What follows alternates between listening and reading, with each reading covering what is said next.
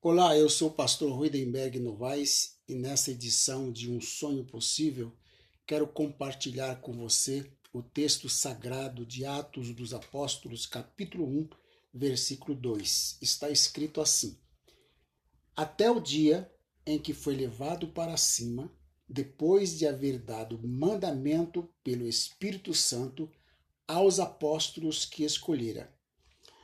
Ao que parece, os onze apóstolos estavam presentes no momento em que o Senhor foi levado para cima. Ele lhes deu o mandamento pelo Espírito Santo. As suas palavras transmitiram a direção do Espírito Santo, a qual os apóstolos deveriam seguir a partir daquele momento.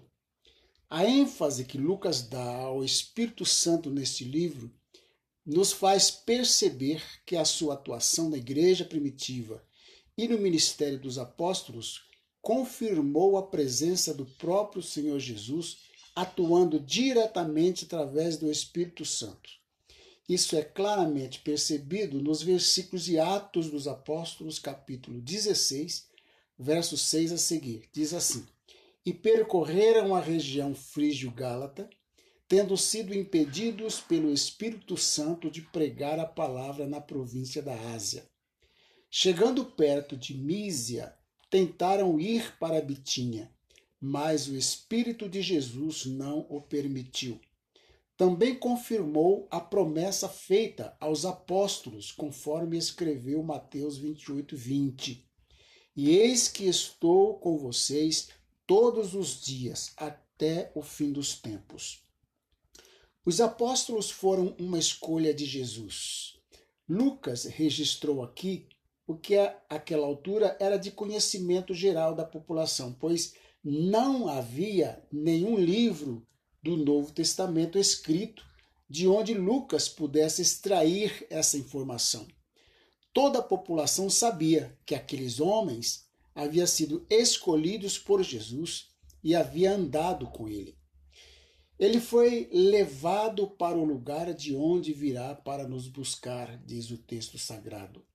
Ora, ninguém subiu ao céu a não ser aquele que de lá desceu, o Filho do Homem. E assim como Moisés levantou a serpente no deserto, assim também é necessário que o Filho do Homem seja levantado, para que todo que nele crê tenha a vida eterna. Isso Jesus disse em João 3,13 a seguir. O versículo de Atos, capítulo 1, verso 2, sintetiza toda a mensagem de salvação que tem de ser pregada por todos os cristãos.